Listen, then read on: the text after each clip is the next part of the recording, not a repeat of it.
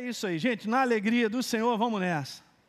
Ó, eu estou falando sobre, estou embalando essa série aí para você entender sobre esse conteúdo. A fé que vence o impossível. Você não foi chamado para fazer milagre, mas você foi chamado para crer naquele que faz o milagre. Uhul! É isso aí. Esse é o segredo. Tá legal? Então, quando ele falar, presta atenção e vamos nos posicionar que ele vai nos dar vitória. Não é isso? Então, nós vamos aí voltar a ler o texto, porque em cima desse texto eu estou pegando algumas coisas. Marcos 4, 35. Naquele dia, sendo já tarde, disse Jesus: Vamos passar para outra margem. Lembra que a gente compartilhou na semana passada? E aí o que, que acontece? Jesus entrou no barco, e esse é o detalhe. Outros barcos também começaram a seguir a Jesus. Levantou-se um grande temporal de vento, os discípulos ficaram aflitos, a água está entrando no barco, então acordaram Jesus que estava tranquilamente dormindo. E aí o que, que aconteceu? Jesus vai, repreende a tempestade, deixa tudo certinho, e aí depois ele pede, ele pergunta aos discípulos: vem cá, cadê o posicionamento de vocês? E eu tinha falado sobre isso, esse conteúdo é super importante, vai ser assim até o final da nossa vida. Nós estamos aqui vivendo um propósito. Para todo o propósito de Deus, para a minha vida e a sua, sempre se levantará um temporal. Ok? Para impedir esse propósito. Mas Jesus sempre vai cobrar de mim e de você um posicionamento de fé. Senão a gente não vai seguir. Ok? Simples assim? Tranquilo, não é verdade? Então, hoje, eu quero, eu estava dando uma estudadinha nisso, e eu vi que existem, gente, três referências distintas Veja que interessante, essa Marcos é uma, mas três falando sobre Jesus, os discípulos e barco. Além dessa de Marcos 4, a segunda está em Lucas 5, onde Jesus chega para Pedro e fala assim: Cara, volta a pescar. Agora veja que coisa interessante, porque olha, olha, olha, olha as lições de fé que nós aprendemos nisso. Porque Pedro havia pescado, não pegou nada, e já era de manhã, estavam lavando as redes. E Jesus mandou voltar. Ele voltou para o mar porque ele estava debaixo de um comando. Ele falou assim: Sobre a tua palavra eu vou pescar. E foi. Fazendo isso, pegou grande quantidade de peixe. Está escrito isso lá. Então você vê, Pedro respondeu à palavra. Ele não respondeu à sua razão, à sua lógica a conclusão, não tem nada, não pegamos nada. Como é que eu vou voltar agora e pegar? Ele desconsiderou isso. E ele considerou a palavra, sobre a tua palavra eu vou voltar a jogar as redes. Diga aleluia. Cara, isso aqui são uma das coisas mais poderosas, porque quando Deus fala, o poder de Deus já está ali para se manifestar. Preste atenção, quando Deus fala, o poder de Deus já está ali para se manifestar. Eu não estou dizendo que ele se manifesta o poder está ali para se manifestar. Mas então, pastor, como é que ele se manifesta quando eu e você respondemos? Pegou isso aí? Fala teu irmão, pegou? Ah, legal, né? E se Pedro tivesse feito assim, ah, Jesus, não sei não, cara, já ficamos lá essa manhã toda, a gente não pegou, estão lavando as redes, dá muito trabalho, eu não... ia perder a oportunidade de pegar uma pesca daquela, ó. Porque uma ordem foi dada uma palavra foi dada. Olha outra passagem que legal. Mateus capítulo 14. Jesus vem andando sobre as águas. E aí ele, os discípulos ficam apavorados, aquele negócio, e aí Pedro identifica que é Jesus e tal, fala, Senhor, se é você mesmo, me manda ir ter sobre as águas para encontrar contigo. E Jesus, ele está tranquilo, gente. Porque Pedro ele fala algo, ele pede algo no qual Deus considera, né, Jesus considera e fala assim para ele assim: "Vem". V E M. Três letras, vem. Ele deu um comando, vem. Nesse vem tem poder suficiente para ele andar sobre as águas. Ele não andaria sobre as águas se não colocasse o pé para fora do barco. É a resposta dele. Deu um comando, Vem. Se ele não põe o pé, ele não vê o poder de andar sobre as águas. Lições de fé na nossa cara, na nossa frente, poderosas, e funcionam para o nosso dia a dia. Você está pegando o que eu estou te falando? Quando Deus te fala algo, Ele já está te pedindo para responder a Ele. A gente vai seguir, tenho muita coisa legal para a gente falar. Então, recordando, que eu gosto de recordar, aleluia. Na mente de Deus, pelo seu propósito, você, como igreja, tem que avançar e prosseguir, porque tem uma nova fase. É isso aí.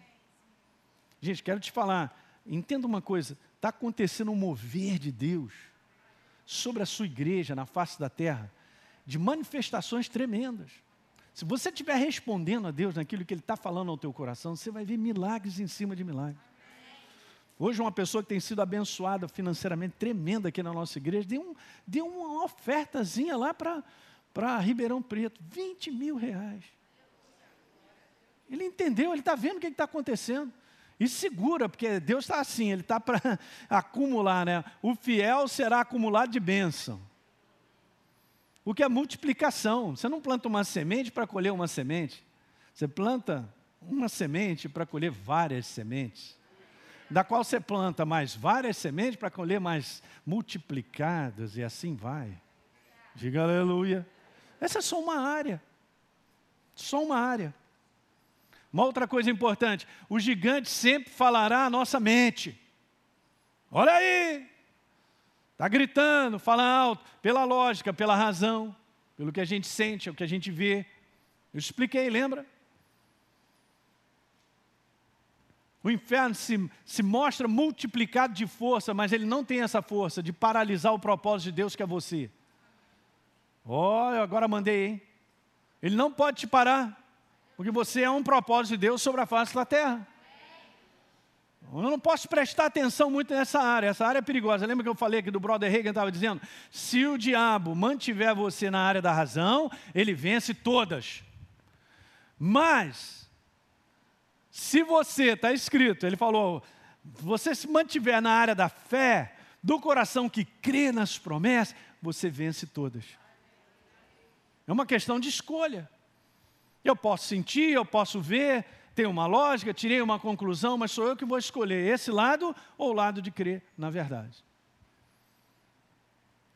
Isso a gente falou domingo passado. Se não crermos na promessa de Deus, que nos fazem avançar, o que, que vai acontecer? As impossibilidades e dificuldades ao nosso redor vão paralisar a nossa vida pela razão, pela lógica. É, o mundo está difícil. É, as doenças estão aí. É, é, é assim que o mundo está vivendo, cara. Não tem mais para onde ir. Está cercado, por isso estão desesperados. Ei, nós vivemos no reino de Deus. Eu tenho uma aliança de cuidado, de proteção, de saúde, de quê? De assistência. Você está no reino. Moramos nesse mundo ainda, porque tem um propósito. As impossibilidades estão no âmbito da razão, já a possibilidade só é encontrada no âmbito da fé. Guarde isso aí. Então, se vamos avançar, e está assim, como as coisas estão piorando lá para fora, a igreja tem que decidir, ou vai ficar lá de fora, se moldando, se conformando, e não vai ver a manifestação de Deus, gente. Não, olha só, eu tenho falado isso para vocês. Deus não se move por desejo.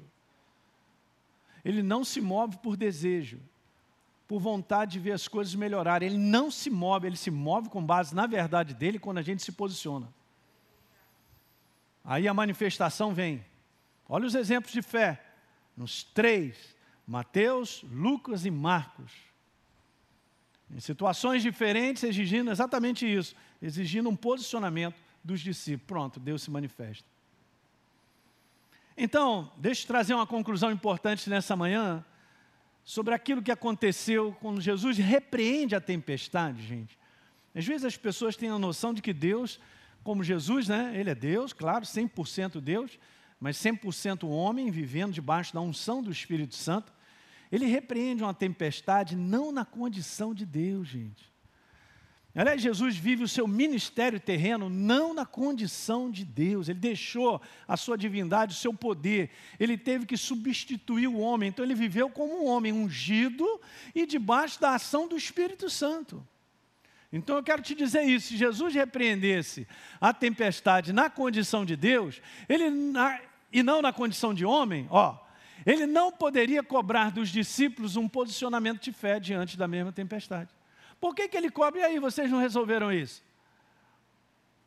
É interessante isso aí, é bom pensar. Porque às vezes as pessoas tendem a dizer assim: ah, mas Jesus é Jesus. Beleza, Jesus é você, Jesus e você é você. E eu quero te falar que a mesma unção que estava sobre ele está na minha vida e na sua. Caramba, sede imitadores de Deus, está escrito como filhos amados. Não, não sabia que estava escrito isso na Bíblia, pastor. Então abra lá, Efésios capítulo 5. Meu Deus. O inferno quer tirar toda a força da ação do Espírito Santo da palavra na minha vida e na sua. Efésios 5:1 Sede, pois, imitadores de Deus como filhos amados. Olha aí, hein? Beleza? Quando Jesus diz assim: Eis aí te dou autoridade uh, para pisar serpentes e escorpiões e sobre todo o poder do mal, e nada, Elinho, absolutamente vos causará dano. Entregou para você e para mim. Se você ler Efésios capítulo 1, diz que lá potestades, principados estão debaixo dos pés. Os pés, o corpo é a igreja, ele é a cabeça, ele venceu.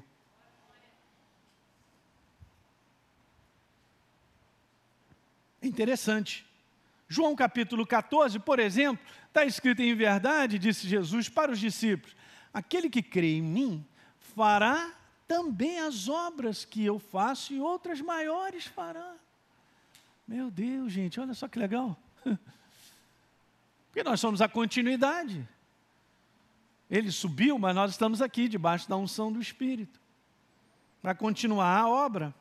Então, o nível de consciência, gente, guarde isso nessa manhã, de Jesus, de quem ele era e do propósito de Deus na sua vida, o fez responder em fé diante daquela tempestade.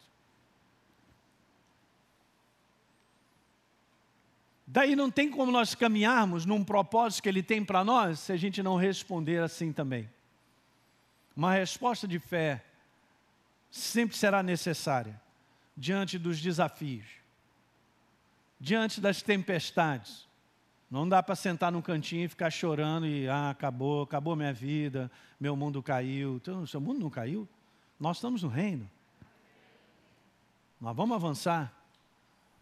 Declara todo dia que você avança, cresce progride. Eu, mas também eu não estou sentindo muito isso. Eu não te perguntei se você sente. Eu te perguntei, e eu quero te perguntar se você crê. se você crê, então declara.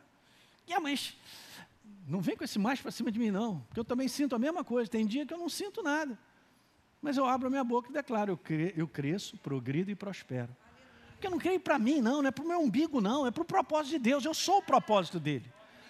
Quando eu, eu, eu cito uns versículos, as, as, verdades, depois eu falo, Senhor, eu, ó, eu como propósito, eu, pela obra da cruz do Calvário, eu sou o teu propósito, eu declaro, pumba, não sou melhor do que ninguém, mas eu vou assumir quem eu sou em Cristo Jesus e o propósito dele na minha vida, por isso eu estou aqui. Legal? Beleza, saio declarando, cresço, progrido e prospero.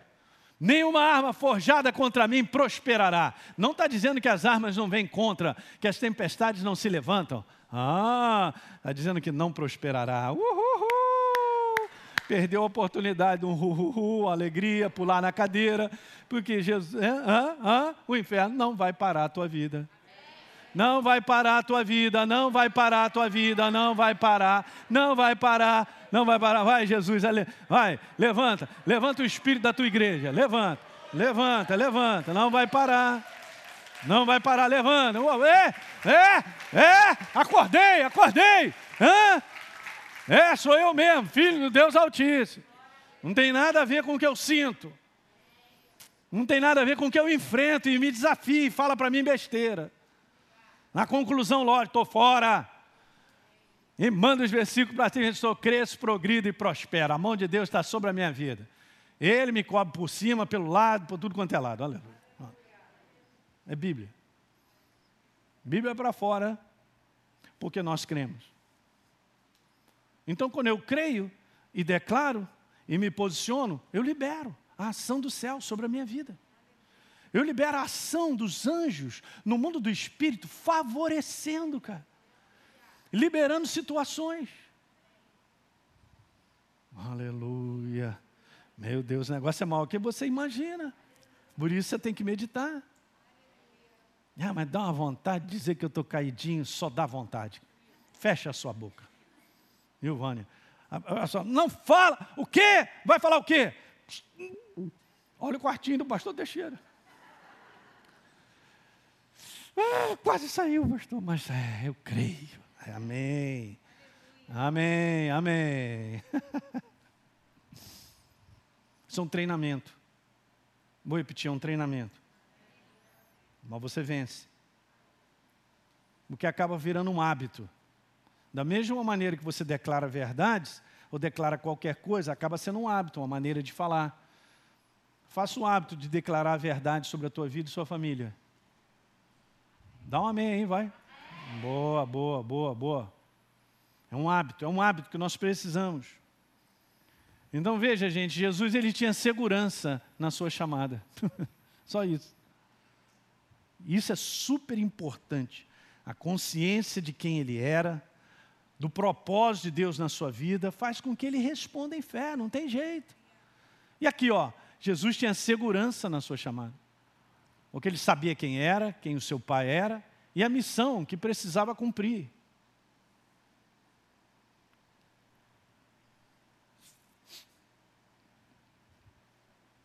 Você não é uma pessoa qualquer. Gente, eu não estou dizendo que nós somos melhores do que ninguém, mas uma vez que nós assumimos e recebemos a Jesus como Senhor, nós passamos a ser o propósito dele. Eu estava fora de propósito, eu estava sem Deus e sem aliança nesse mundo, eu estava perdido, na mão das trevas e não sabia. Ele me libertou do império das trevas, me transportou para o reino do Filho do seu amor, no qual tem a redenção pelo seu sangue e a remissão de pecados. Eu sou o que sou, porque está escrito e eu recebi. Pronto, acabou. Então assuma a tua chamada. Assuma quem você é. Você tem uma identidade, você tem um propósito. Se você anda com ele, você vai descobrir. Então tem várias situações que nós vamos vivendo que a gente vai ter que assumir isso aí, ó. Ter segurança em quem nós somos, de identidade, para darmos declarações certas e não ficarmos paralisados. Jesus tinha segurança na sua identidade. Daí então ele pode cumprir um propósito. Não é não? Imagine você entrar no supermercado e não ter um rótulo lá em todas aquelas latas e tudo. É, beleza. Uhum. É, é, é, você vai ficar assim como todo mundo. É, é, é, é, tô, é, é, é, que maluco é esse? Que não consegue pegar nada, claro que não tem identidade, você não sabe o que, é, qual é o propósito daquilo. Se é Nescau, está escrito Nescau. Você sabe, você não vai usar o Nescau para fazer é, é, é, bife ali na mesa com Nescau. né? Bife ali na mesa se faz, faz por favor. Obrigado. É, dá uma dica aí. Não é muito a minha praia, aleluia. Então, é, é, é, é verdade, né? Se eu sei a minha identidade, eu sei o propósito.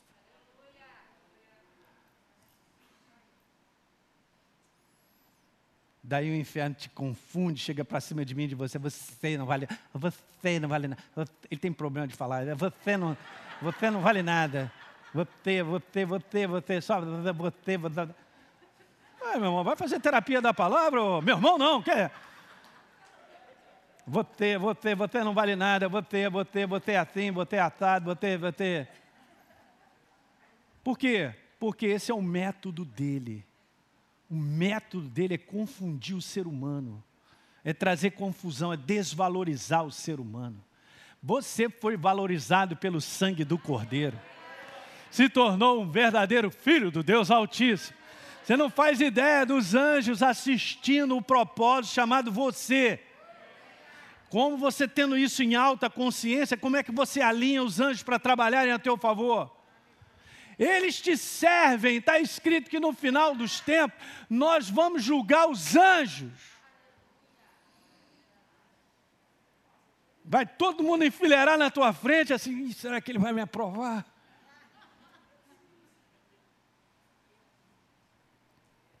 Isso não é para deixar a gente orgulhoso, não. Pelo contrário, quando você tem consciência disso, aí é que você fica mais humilde. Porque é glorioso.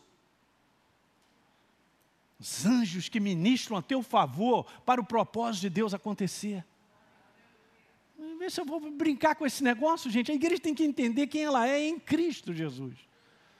A igreja não pode entender quem ela é sozinha, tudo para ela, eu quero os benefícios, eu quero isso, eu quero aquilo outro, tudo o seu umbigo, não funciona. Essa, essa identidade, ela morreu. Paulo diz assim: já não sou eu quem vivo, mas Cristo vive em mim. E esse viver que eu tenho na carne, eu vivo pela fé no Filho de Deus que me amou e a si mesmo se entregou por mim. Olha a rodada, para a direita, para a esquerda. Glória! Uhul! Por isso ele venceu, por isso Jesus venceu, você também vence.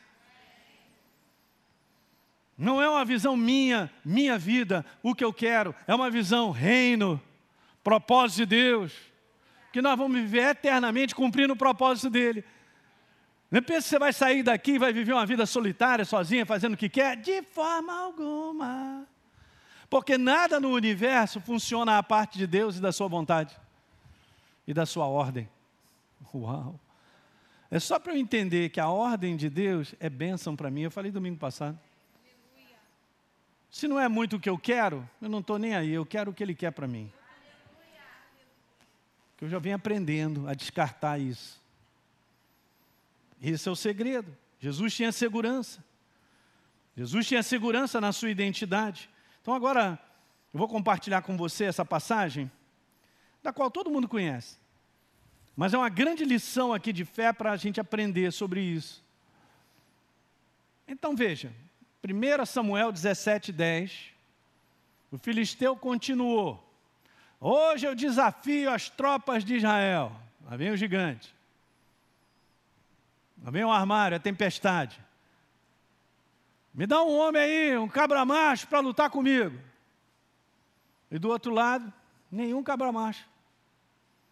Por quê, gente? Preste bem atenção, porque quando ele, ele se apresenta, o pessoal olha, uau, 4 por 4 que armário é esse? Olha o tamanho do bracinho do sujeito, tudo olhando. A conclusão lógica. Eu vou lutar com ele, não tem condição. Ó, tudo na lógica, tudo na razão. 40 dias ele fazia isso. Me dá um cabra macho aí. Ninguém se levantava. Um dia, eles ouviam essa palavra todos os dias. Eu só colocar esses detalhes são legais. E todo mundo ficava assustado e com muito medo. Olha, olha como o mundo está diante dos gigantes. As pessoas estão assim, assustadas e com medo, cara, aterrorizadas. E, gente, o, de, o desenrolar do mundo das coisas sem Deus vão piorar tanto que você, isso aqui ó, vai se cumprir. Vai lá comigo a Lucas. Não é para nós ficarmos com medo. Lucas capítulo 21. No verso 25, haverá sinais no sol. Jesus estava falando sobre o fim dos tempos. Na lua, nas estrelas, sobre a terra, angústia entre as nações. Olha aí, angústia entre as nações em perplexidade por causa do bramido do mar e das ondas. Verso 26, eu grifei na minha Bíblia. Haverá homens que desmaiarão de terror. O que, que é isso, cara? E pela expectativa das coisas que sobrevirão ao mundo, pois os poderes do céu serão abalados. Mas não está falando isso para a gente, não. Que nós somos dele. Diga aleluia. Então não é para ser tomado de ficar aí assustado e com medo diante das adversidades, não, cara. No verso 23, Davi vai lá entregar um, um lanche para os irmãos. E beleza, ele vai entregar um lanche. Enquanto ele falava ainda com os irmãos, então, beleza, subiu de novo lá Golias e começou a declarar as mesmas coisas. E esse é o detalhe legal. Davi também escutou. Todos tinham escutado? Tinham, e ficaram assustados e amedrontados. E não fizeram nada, ficaram paralisados. Então eles estavam debaixo da força da razão, da lógica, daquilo que estão vendo. Aquela ameaça, não tem condição, olha só, esse problema é. De... Não, não tem condição de mudar. Essa, essa situação de família nunca vai mudar. Essa situação. É, pá, pá, pá, e a gente fica com isso, agredindo. Mas Davi também escutou. Beleza? Então vamos lá. E os israelitas, todos eles vendo aquele homem, de novo, ó, fugiam com muito medo. Aí Davi vai e abre a boca para dar essa declaraçãozinha aí. Quem é esse incircunciso filisteu para afrontar os exércitos do Deus vivo? Perguntinha interessante, hein? Ninguém havia feito uma perguntinha dessa. Você vê os detalhes que estão escritos aqui, é super poderoso. Primeiro, ele declarou: Cara, esse cara é um filisteu, ele é incircunciso, ele não tem aliança com Deus. Segundo, o que, que ele falou? Para afrontar quem? O exército de Israel? Não, para afrontar o exército do Deus vivo. Esse menino está falando diferente, esse menino está falando diferente, beleza. Então ele foi lá, pegou o cajado dele, você já conhece, cinco pedrinhas e tal, botou isso no alforge, né, levou a sua funda e foi para cima do filisteu. Os outros todos parados, 40 anos, 40 anos, perdão, 40 dias, todo mundo parado, sem ação nenhuma, paralisados pelo medo, assustados. Ele foi para cima. O filisteu olhou para ele e desprezou ele. É, quem é esse moleque? É? Então, beleza. Ainda disse mais assim: Cara, será que eu sou um cachorro para você vir contra mim com um pedaço de pau? E o filisteu amaldiçoou Davi. E Davi foi para cima dele. Aí Davi, ó, e disse mais a Davi: Ó, vem aqui que eu vou te dar hoje a tua carne, as aves do céu, os animais do campo. E aí vamos. Davi então respondeu para ele: Cara, você vem contra mim, você vem aí com espada, com lança, com escudo. Ah, esse é o detalhe bom. Eu vou contra você em um nome. Em, no mundo do Espírito, gente, quando você se move em o um nome do Senhor Jesus, barreira em o um nome do Senhor Jesus, você vai cair. Essa afronta sobre a minha vida, em o nome do Senhor. Você vai. Cara, você já mexeu no mundo do Espírito. Nós damos os comandos para os anjos trabalharem. É, eu vou em nome do Senhor dos Exércitos, o Deus dos Exércitos de Israel, a quem você o quê? Afrontou. Hoje mesmo o Senhor te entregará, cara, nas minhas mãos. Eu vou te matar, vou cortar a sua cabeça. Ele não tinha nem espada. E toda a terra saberá que há Deus em Israel.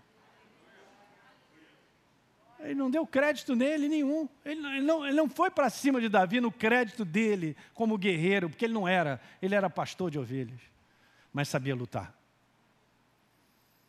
Alguém pegou isso nessa manhã? Isso é a coisa mais poderosa. Eu compartilho contigo agora duas coisas sobre isso. E são duas lições de fé poderosas sobre essa passagem. Primeira delas, Davi enfrenta o adversário com base, diga unicamente, uhum, na consciência da sua identidade com Deus. Não numa consciência de que ele era um guerreiro, que ele era muito bem adestrado e podia derrubar Golias. Daí a importância dessa mensagem nessa manhã, que o nome dessa mensagem é A Consciência de Quem Eu Sou e a Fé. Porque elas andam de mãos dadas. Se eu não tenho consciência de quem eu sou, eu nunca vou liberar a fé necessária para seguir adiante. Davi, ele vence o adversário nessa consciência da sua identidade. Já foi logo dizendo: quem é esse incircunciso? Quem é? Para desafiar o Deus vivo. Guarda isso, gente. Daí todo dia se lembra de quem você é, traz a memória, a consciência tem que crescer. Eu não cresço em ser nova criatura mais do que sou. Beleza, mas eu cresço na consciência de quem eu sou. E assumo ela. Segunda, Davi enfrenta o adversário como um representante, cara. Olha que legal. E o cara falou lá assim, ó, manda um que venha lutar comigo, ou seja, manda um que representa vocês. É mesmo? Que eu saiba, Deus mandou um para representar eu e você na cruz do Calvário e venceu. Beleza? Manda um aí Quem é esse cara aí? Eu vou. Então Davi enfrenta o adversário como um representante, um substituto do seu povo e do seu Deus. Deixa eu te falar uma coisa super importante. No exercício da sua identidade nesse combate, não só você vence, vence como você faz outras pessoas vencerem. Se você vence, sua família vence. Se você perde, sua família perde. Se você vence, outras pessoas são abençoadas, porque ninguém aqui é isolado, de uma, de uma forma ou de outra. Situações acontecem. Se eu não tiver o posicionamento de avançar como Deus, como propósito, outros não avançarão. Então, todo aquele exército estava lá paralisado há 40 dias, agora pode andar, continuar no propósito de Deus, porque um foi lá e venceu, representando todo mundo. Uau! Para para pensar, tua vida não é isolada o que você faz e eu também pode interferir diretamente na vida de outras pessoas. Principalmente ambiente de família. É muito sério, gente. Ninguém toma decisões isoladas porque está pensando em si. Se pensar em si, vai dar ruim. No reino de Deus não tem isso mais. Você tem que pensar nos outros. Pense no outro primeiro. Antes de tomar uma decisão, pensa no outro. Se o outro é esposa, marido, filhos, não importa. Pensa porque Deus pensou em mim. Ele liberou o filho dele. Não precisava, mas me amou. Amou tanto a mim e a você que liberou o filho dele. Então ele pensou em você, pensou em mim. Você entende que essa é a maneira de viver para vencer? É completamente oposto ao sistema do mundo. Eu não quero saber eu, eu, eu, vivo assim, eu sou desse jeito, é assim mesmo, e vai ter que ser assim, é dessa maneira e tal. Vive para si mesmo. Não vai vencer nunca, porque não é o sistema. Agora, olha só que coisa interessante. Vidas dependem do nosso posicionamento de fé. Agora você vai entender por que eu coloquei esse versículo e grifei lá. Alguém lembra e Jesus partiu num barco com os discípulos e outros barcos vinham atrás de Jesus. Por causa de um posicionamento de fé num propósito, foi liberado vitória não só para o barco de Jesus, obviamente com os discípulos, mas para os outros que seguiam, que pegavam a mesma tempestade. Fala aí, a bênção foi para tudo quanto é lado, hein? Outros foram abençoados pelo um posicionamento de fé. Outros foram abençoados por um posicionamento de fé. Aí os outros barcos também chegaram em segurança. Entende, gente? Não podemos permitir olhar um mundinho só nosso. É o meu problema, eu estou sentindo. Gente, não é esse o mundo. O nosso mundo tem pessoas ao nosso redor. Nós temos que ser conscientes, quando a gente tem consciência da nossa identidade, da nossa representação e do propósito de Deus, a gente sabe.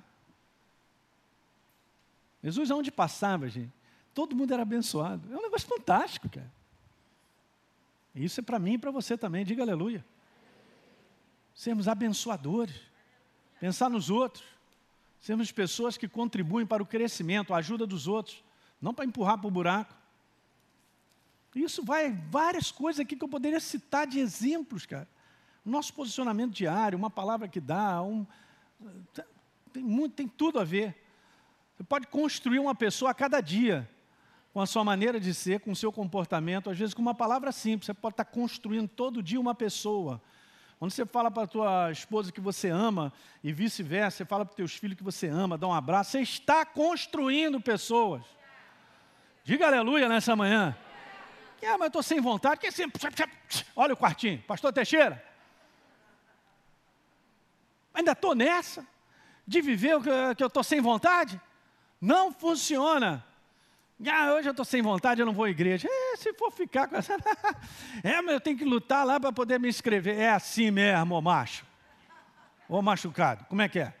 Vamos lá, ah, não abro mão, é esse o ritmo, é esse, é esse o ritmo. É, não deixe as coisas que você sentem tomar mão e tomar conta de você nos seus posicionamentos. Essa é a dureza da continuidade. Não abra mão, aquele batidão, é, que, pá, tal, separa o sentimento. Separa, vai separando, vai separando. Todo dia tem que separar. Porque senão ficar preso nele. Se ficar deixando o sentimento grudar, ficar pensando nele, o quanto eu estou ofendido, o quanto fizeram comigo, eu estou magoado, o quanto a minha vida é um bagaço. Ela é, para! Shh, shh, ué, limpa! Jesus manda um anjo, limpa lá, ué, levanta, ué, para, para de chorar, meu filho. E quem você é? é? Eu sou um pobre, miserável. Por quê? Você é filho do Deus Altíssimo. Mas, pastor Hélio, o senhor está sendo insensível. Porque eu estou cheio de problemas. Eu também, olha para mim, olha aí quantos problemas eu tenho. Todos nós temos problema. Quem resolve é Ele. Eu não vou deixar que o sentimento diga coisas para mim, porque eles vão falar alto. Vou terminar com essa passagem, porque eu preciso viajar. Hoje meu voo está tá mais cedo. Vá comigo aí, ó. Salmo 42. Ah, Jesus é tão bom.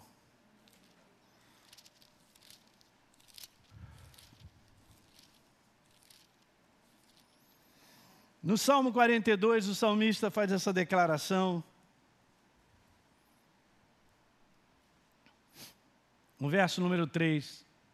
As minhas lágrimas têm sido meu alimento dia e noite. Lindo, lindo, Lindo, lindo, lindo. Lindo.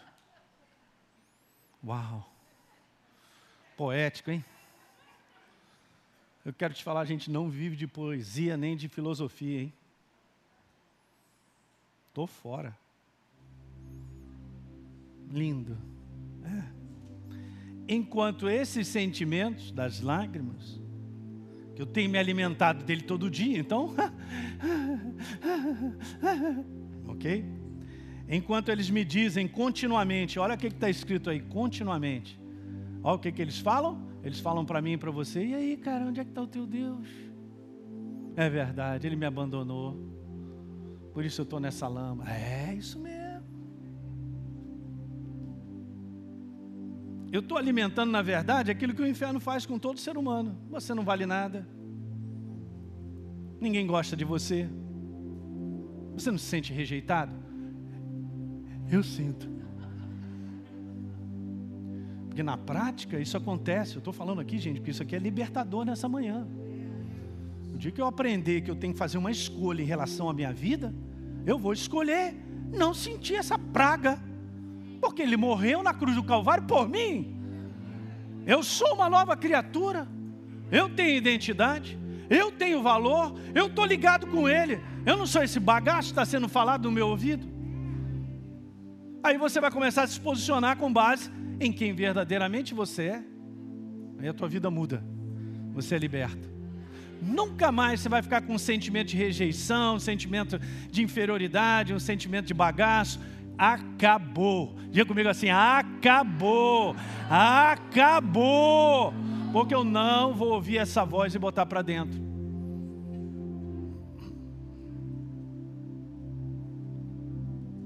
É assim que acontece. Alguém entendeu nessa manhã? Legal.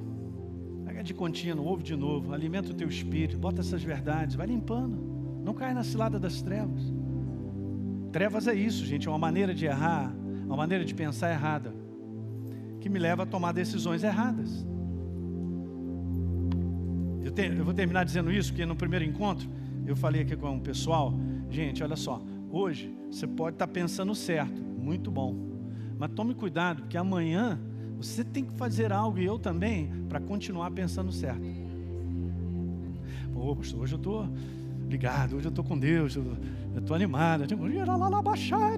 Amém, amém. Eu também já vou embarcar animado. Beleza, estou feliz. Uhum. Mas não garanta isso num conteúdo, não, eu estou. Ah, você está, tem que fazer uma manutenção.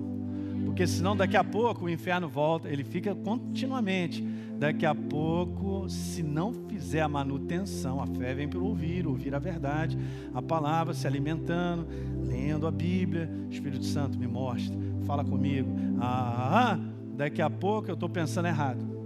E muitos já começaram pensando certo e hoje não estão nem mais servindo a Deus. A pessoa que me levou para Jesus já não serve a Deus há muitos anos.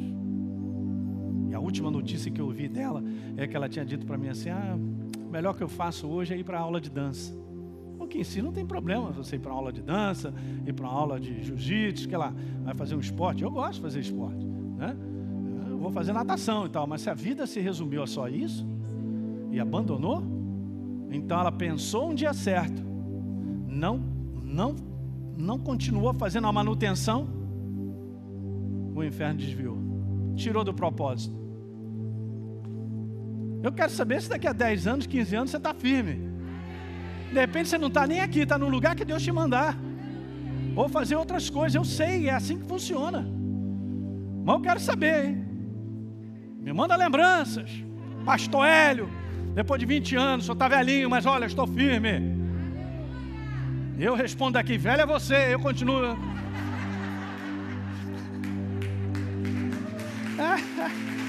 Aleluia.